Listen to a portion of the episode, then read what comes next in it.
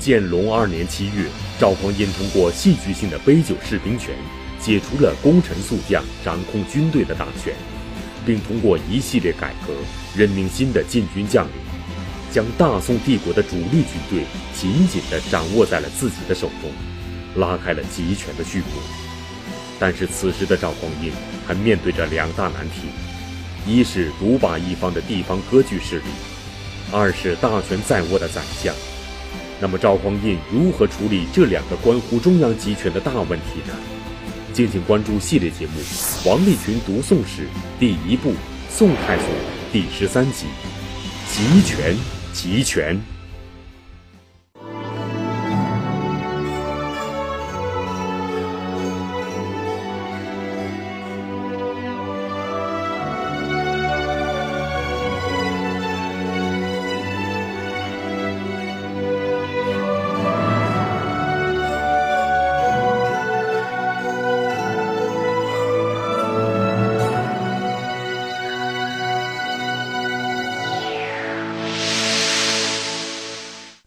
建隆二年七月，赵匡胤通过戏剧性的杯酒释兵权，解除了功臣宿将掌控军队的大权，并通过一系列改革，任命新的禁军将领，将禁军的军权牢牢地掌控在自己手中，有效防范了黄袍加身的重演。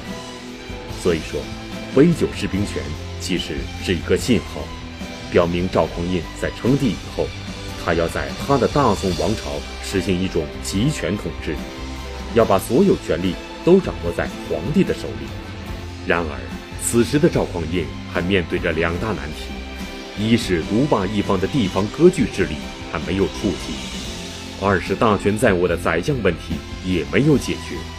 那么，赵匡胤会如何处理这两个关乎中央集权的大问题呢？河南大学王立群教授为您讲述系列节目。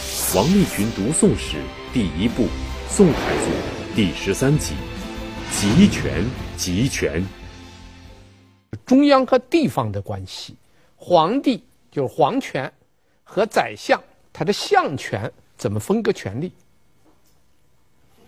这也两个问题都涉及到集权的问题。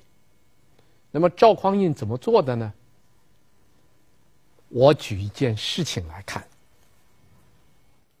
开宝二年，也就是公元九六九年，因为赵匡胤一共是三个年号，开宝是他一生的最后一个年号了。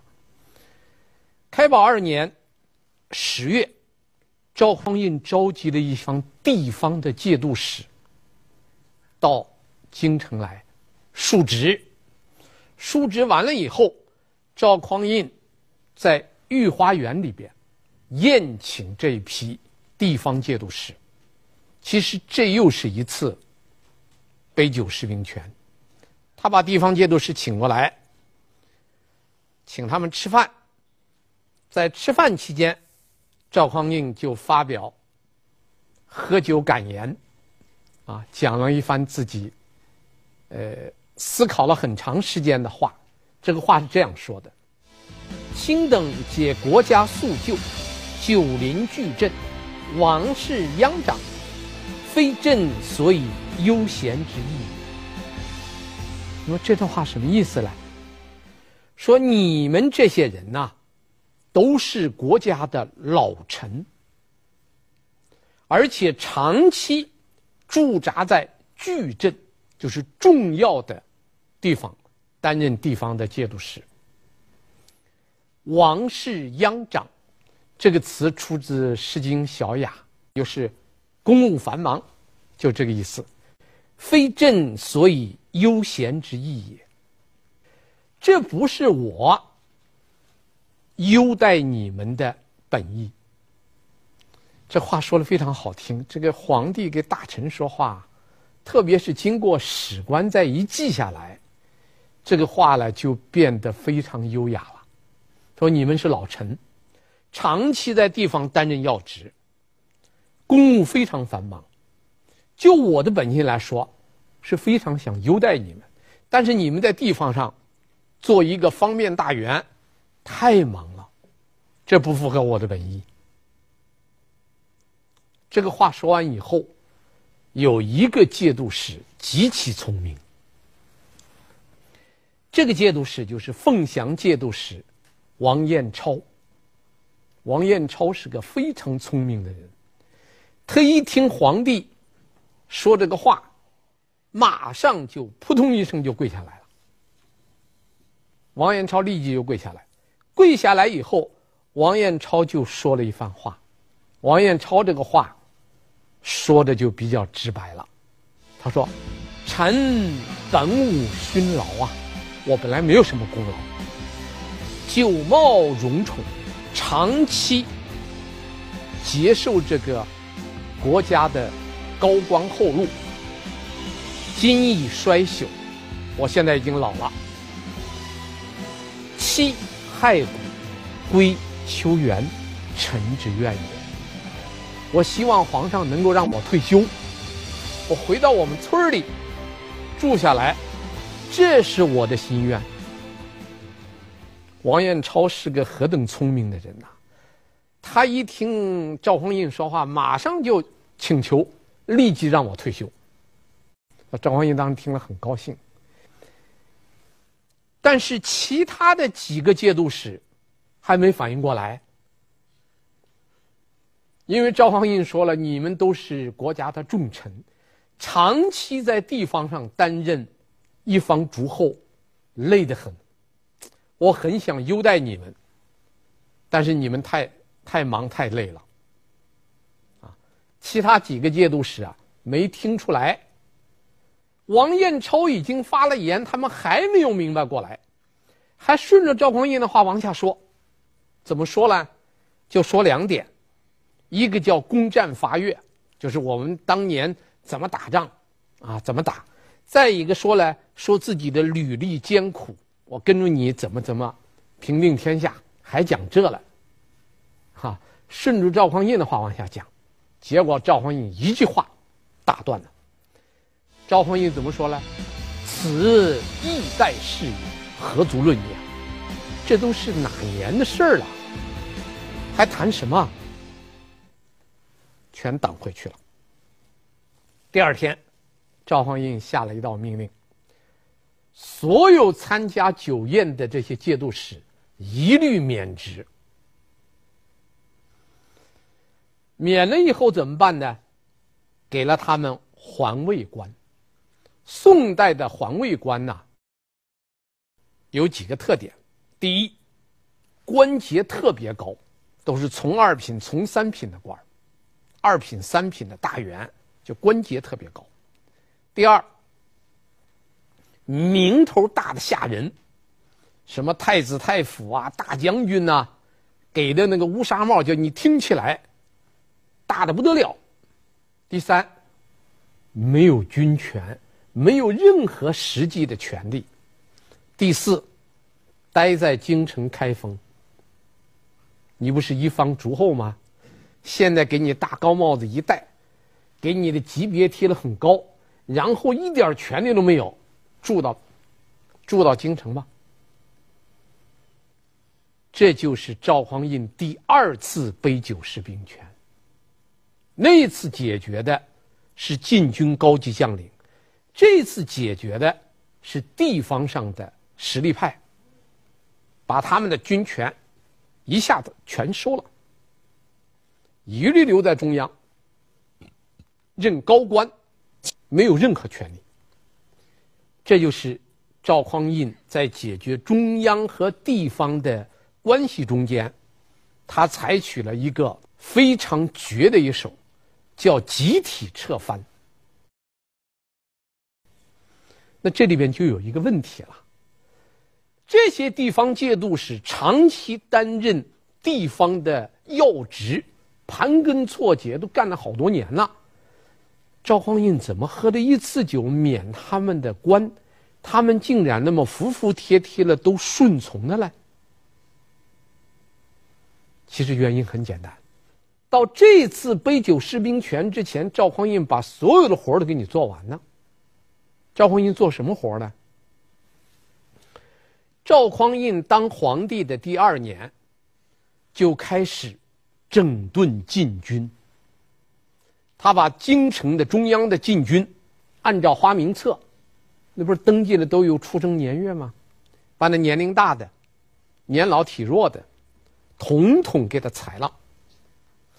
裁下的这些人有几个特点：第一，保留军籍，你还是还是现役军人，不是说你的军籍没有了，保留军籍；第二，军俸减半，工资发一半；第三，干什么活呢？后勤保障人员，干后勤，不打仗了。说赵匡胤首先把中央的禁军进行了彻底的裁兵，但是裁过以后，问题就来了，裁了以后你怎么补充呢？赵匡胤就想了一个办法，从地方上补充。地方上怎么补充呢？赵匡胤也很有办法。咱们不现在经常有什么模特大赛吗？模特。其实最早的模特就是赵匡胤发明的。赵匡胤当时选那些模特叫什么呢？叫兵样，士兵的兵，样子的样，叫兵样。他按照一定的身高，按照一定的体重，选那些身高一米八零、体重九十公斤左右的那些人做兵样。然后拿这些人做模特，发到各地去。那地方节度使不当都有兵吗？就按这个模特这个样，凡是你的军队中间符合这个模特的这个身高体重这个标准的人，统统给我选出来，送到京城来。到后来，这个他觉得弄一个大活人做模特不好弄，所以他就用什么东西呢？用一个木头的，叫木挺。就是砍一个木头，一米八，或者是一米几，砍一个木头，然后把这个木头发到各地去，就按这个木头的高度，你给我选兵，选过来以后送到京城来，经过训练，补充到禁军中间去。那这样一来，他最后能他能一次选到多少人呢？选将近一万人，补充到中央禁军来，所以中央禁军的一个一个，身高有身高，体重有体重，地方节度使的兵可就惨了，有高度的，有体重的，有力气的，都拔走了，剩下来的不管用的，这些人就留留到地方上了，隔几年我再选一次。隔几年我再选一次，这样弄得中央的禁军的力量越来越强，地方上的节度使的军队的越来越弱，已经不成比例了。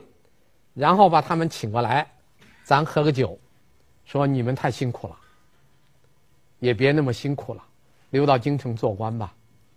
这个时候，地方节度使已经没有力量，领着他那个老弱病残。给中央政府的军队抗衡啊，那个头你就比不过人家，力气也比不过人家，肯定没法打。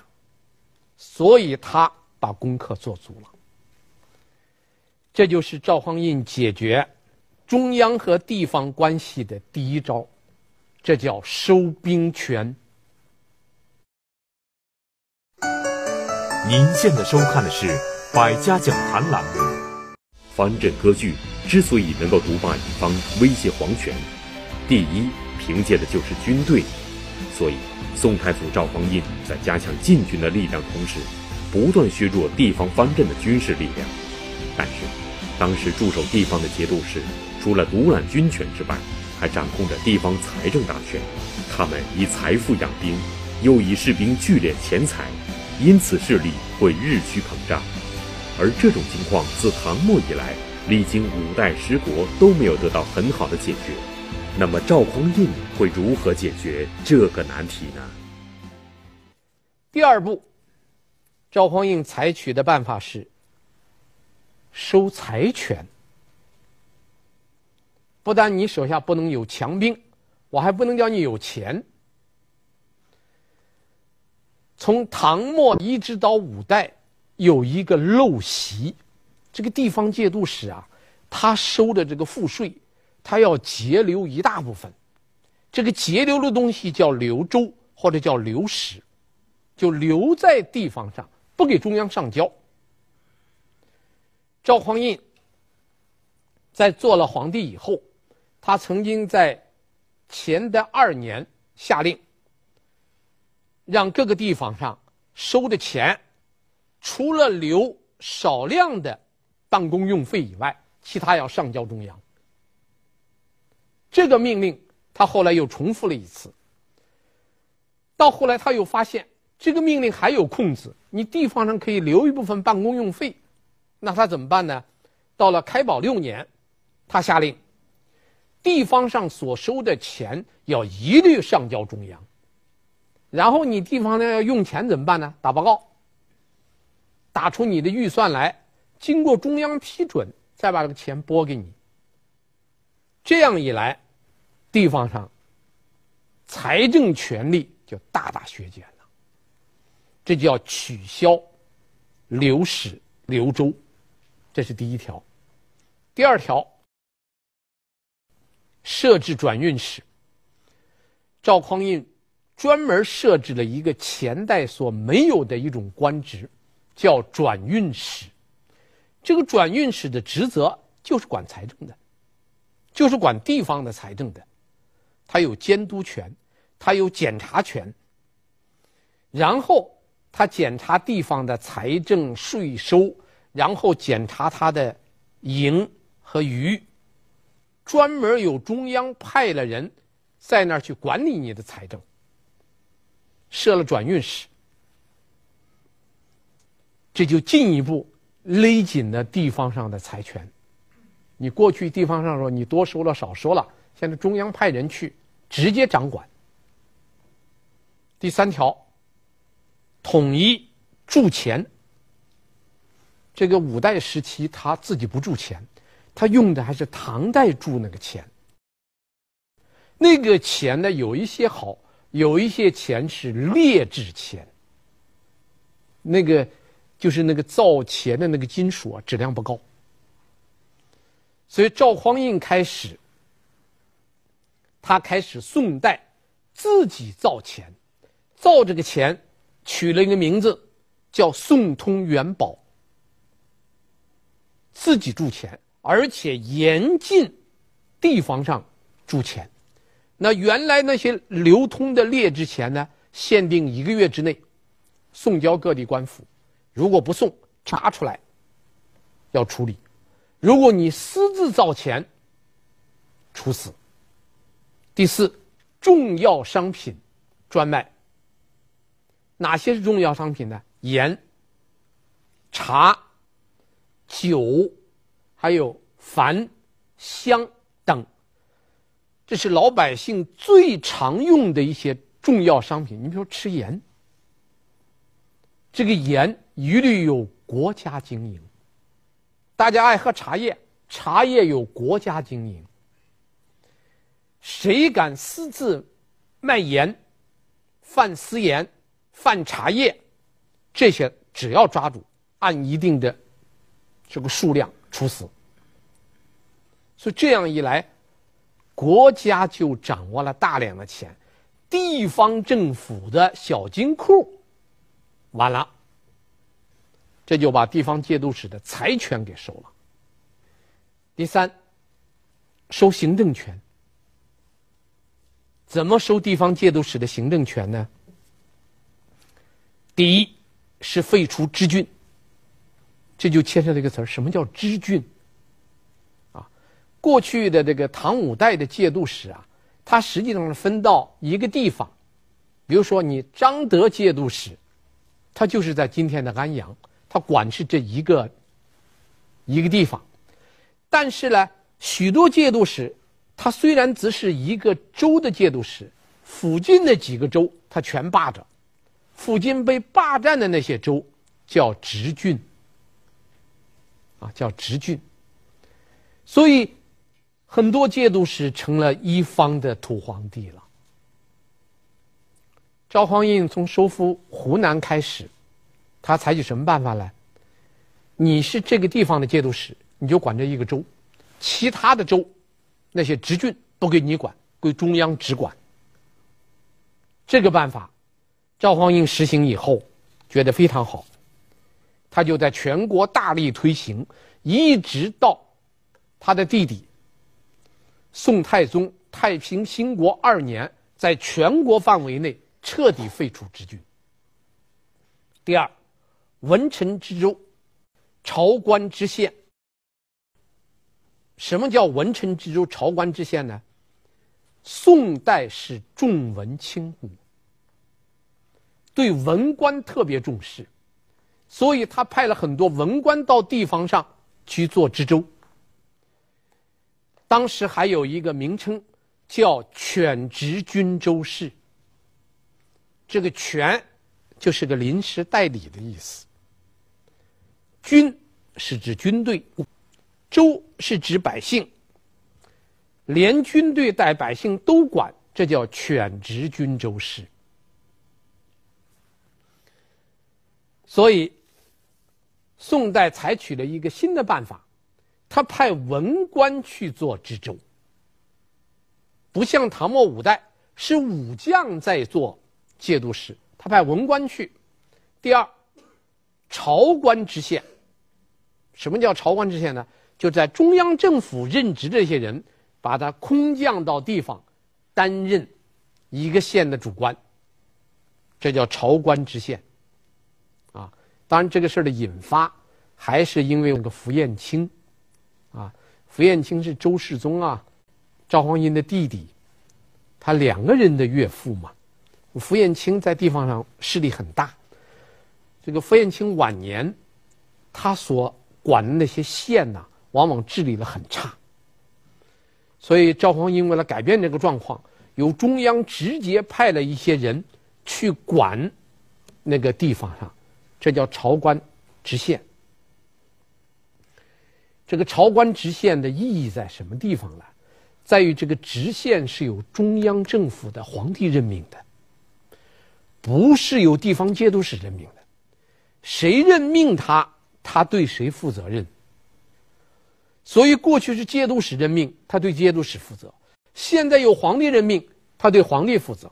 你比如说，有一个官员叫周卫，他在朝中做了官，是个右赞善大夫。到地方上以后，他担任永济县的知县，他就不买符彦卿的账。符彦卿为了搞好关系。听说他来当官以后啊，出城去迎接他，他连马都不下，在马上点点头，拱手作了个揖就过去了。然后当地出现了杀人案，他把这个杀人犯抓住以后审理完，然后立即就处死，根本不给符彦卿打招呼。所以这个朝官知县就大大削弱了节度使任命。知县的这个权利，但是文官知州、朝官知县实行以后呢，赵匡胤还不放心。你这个官员在这个地方干的时间长了，你会形成帮派啊。所以赵匡胤又规定了一条，叫三岁一役，三岁就是三年，每隔三年你得给我挪挪位儿。你在这儿做官干三年。干的再好，干三年你都给我换个位儿。你不能在一个地方长时期几十年就在一个地方任职，弊端太大。第三条，设置通判。为了削弱这个知州的权力，赵匡胤在每一个州还设了一个通判，新的官名啊，叫通判。那个通判管什么呢？知州管什么，通判就能管什么。所以这个通判在宋代就很厉害了。论官职，这个通判没有知州的官位高；论权力，他俩一个样，都能够处理当地的兵民、钱谷、户口、渔讼、服役。所有地方的事儿他都能管，而且地方直州处理问题需要直州给通判两个人都签字才能生效。虽然他一个听起来知州是一把手，但是通判如果不签字，知州这个事情办不成。所以这样一来，这知州就受到了很大的牵制啊。而且这个通判还有一个权利，通判可以监督知州。所以通判还有一个别称叫监州。所以这个知州给通判经常会发生矛盾，一旦发生矛盾的时候，这个通判就把自己的话撂出来了：“我监州也，朝廷使我。”来监汝，我是监州，朝廷派我来就是监督你的。知州就傻了。宋代一个大文学家欧阳修写过一个笔记，叫《归田录》。在这个《归田录》中间，他写过有一个人，写的非常有意思。这个人叫乾坤。这个人本来是在中央政府做官，后来呢就说你调到地方上做官去吧。问他愿意到哪儿去？这乾坤有好这一口，好吃什么呢？好吃螃蟹。所以乾坤就说了一句千古有名的话：“但得有螃蟹，无通判处可以。”到哪儿去做官呢？两个条件：有螃蟹吃，没有通判。别叫我到哪儿去了，后面再跟一个通判，这我活不好干。只要有螃蟹吃。没有通判，我就愿意到这个地方去。你看，通判在宋代给直州造成了很大的牵制。您现在收看的是《百家讲坛》栏目。赵匡胤的一系列措施，彻底剥夺了地方上的财政权和行政权，大力削弱了地方节度使的权力，更便于皇帝直接掌控地方。但是，他还是不放弃，因为唐末以来藩镇割据，知强干弱的局面几乎延续了两个世纪。赵匡胤深知藩镇割据的危害，所以他一心想要完全收夺地方节度使的所有权力。那么接下来他又会做些什么呢？第四条，收司法权。赵匡胤收司法权，怎么收的呢？第一，死刑复审。因为五代时期地方节度使直接可以处决人。赵匡胤下令说：“这不行，凡是地方上判的死刑的，一律要上报中央，然后由刑部复审。复审完了，你才能杀。地方上没有没有这个杀人的这个决定权。”最后要经过中央刑部批准，这就把司法权给夺回来一部分。第二，设置县尉，每一个县设个县尉，县尉管什么呢？管治安，什么打架斗殴啊、偷盗啊、打官司啊这一类的事儿都归县尉，不再归这个原来的官员来管了。住在当地的那些将领不能管。第三。设置司寇院，文臣断狱。宋代的各个州都有一个马步院，这个马步院呢，本来是由节度使任命的一些他的心腹去审案子，后来赵匡胤把它改了，把马步院改名叫司寇院，然后司寇院派那个新及第的，就新考上的进士，或者和他资历相当的人。叫司寇参军，取了这个官名叫司寇参军，他们去管审案子。你看看，兵权、财权、行政权、司法权，全从节度使手里夺过来了。节度使手里就没权了。这样一来，中央给地方的关系。赵匡胤解决的非常彻底。您现在收看的是《百家讲坛》栏目。就在赵匡胤不断收夺地方节度使权力的同时，他也没有忘记对宰相权力的削夺。因为在隋唐以前的各朝，宰相的地位是一人之下，万人之上，可以说是左天子，总百官，治万事。虽然到隋唐时期，宰相的地位有所下降，但是依旧掌握着很大的权力。那么赵匡胤又会如何削减相权，加重皇权呢？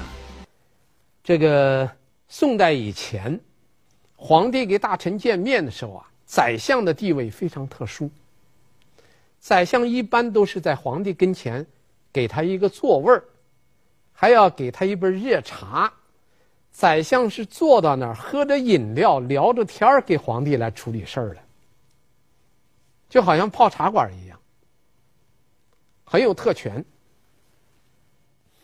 但是我们看到宋代的一些比较可靠的文献记载，不是这样。宋代的宰相见了赵匡胤，是站到那儿汇报工作的，不是坐而论道。为什么呢？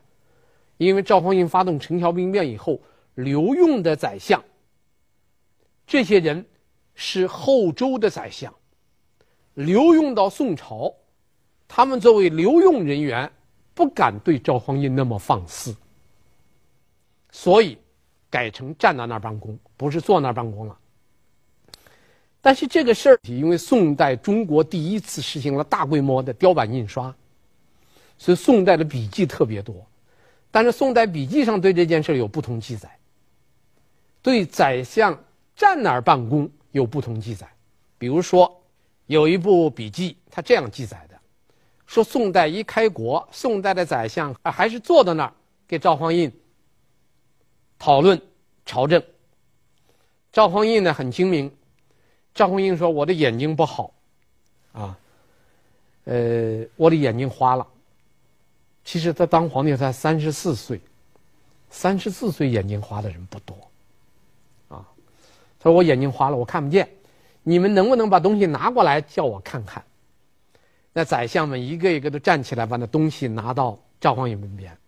赵匡胤看完，哦，看完了，等他们再回去，椅子没了。其实他们起来的时候，赵匡胤悄悄的安排人把他们椅子给撤了，再回去没椅子了。那宰相只好站那儿了，从此以后再上朝没有椅子了。啊，这是宋代的笔记记载的，嗯，可信不可信，姑且不论。啊，总而言之，宋代的宰相变成站那儿办公了。这样一来，坐那儿跟站那儿有什么区别啊？那差别大了。坐那儿表示尊敬，站那儿就不一样了。和这个相关的，就是诏书。唐五代时期啊，这个特别是唐代，皇帝的诏书是由宰相在中书省拟定的。这个东西叫什么呢？叫熟状拟定，简称为熟拟。就是宰相把皇帝的诏书起草好，然后送给皇帝。皇帝看完以后，只要在上面写一个字儿。可以的可，皇帝批一个字可，然后就盖章就发下去了。那么这样一来，其实皇帝在下诏书的时候，他只有一个同意权呢。宋代不一样了，宋代的诏书不是这样写的，他需要宰相，比如说出现了一件事儿，这件事怎么处理？宰相提出来第一种处理方式。第二种处理方案，第三种处理方案，把几种方案都报给皇帝，由皇帝决定。你看，唐代的宰相给宋代的宰相的区别就在于，唐代的宰相是草拟诏书，皇帝只要批个可，他只有同意权。宋代的诏书是宰相拟定了好几条，由皇帝来选择。皇帝具有决定权，这差别就很大了。第三点，设置参知政事。宋代赵匡胤还有一招就是在宰相之外，他设了一个新的官员，叫参知政事。这个参知政事开始权力很小，比如说，他不能宣读皇帝的命令，不能够领班，不能够主持用印，不能够进政事堂。这个参政事原来权力很小，后来赵普做了宰相以后，宋太祖赵匡胤为了分赵普的权，他让参知政事可以。宣读皇帝的命令，可以带领文武百官上朝，可以进政事堂，可以去加盖皇帝的玉玺。参知政事实际上就成了副宰相了。这样一来，大家想一想，相权多元化，军权愈元化。这样一来，就保证了皇权在加强。所以赵匡胤在皇权跟相权的关系中间，他也采用了很多办法。当然，所有这些办法的最终的结果，是权力集中到皇帝的手里去了。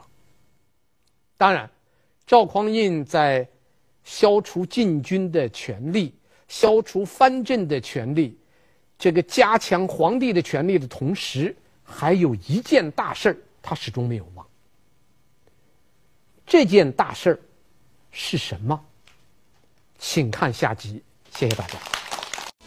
大宋建国初期，南有南唐、吴越、荆南、湖南、南汉，北有北汉、契丹，西有后蜀、西夏。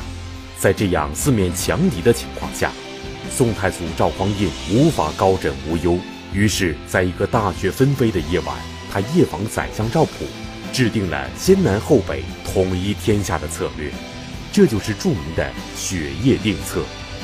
那么赵匡胤为什么选择先讨伐南方？先伐南还是先平北？到底有什么不同？为什么后来很多人都认为，正是这个先南后北的决定，直接导致了北宋的灭亡呢？敬请关注系列节目《王立群读宋史》第一部《宋太祖》第十四集《雪夜定策》。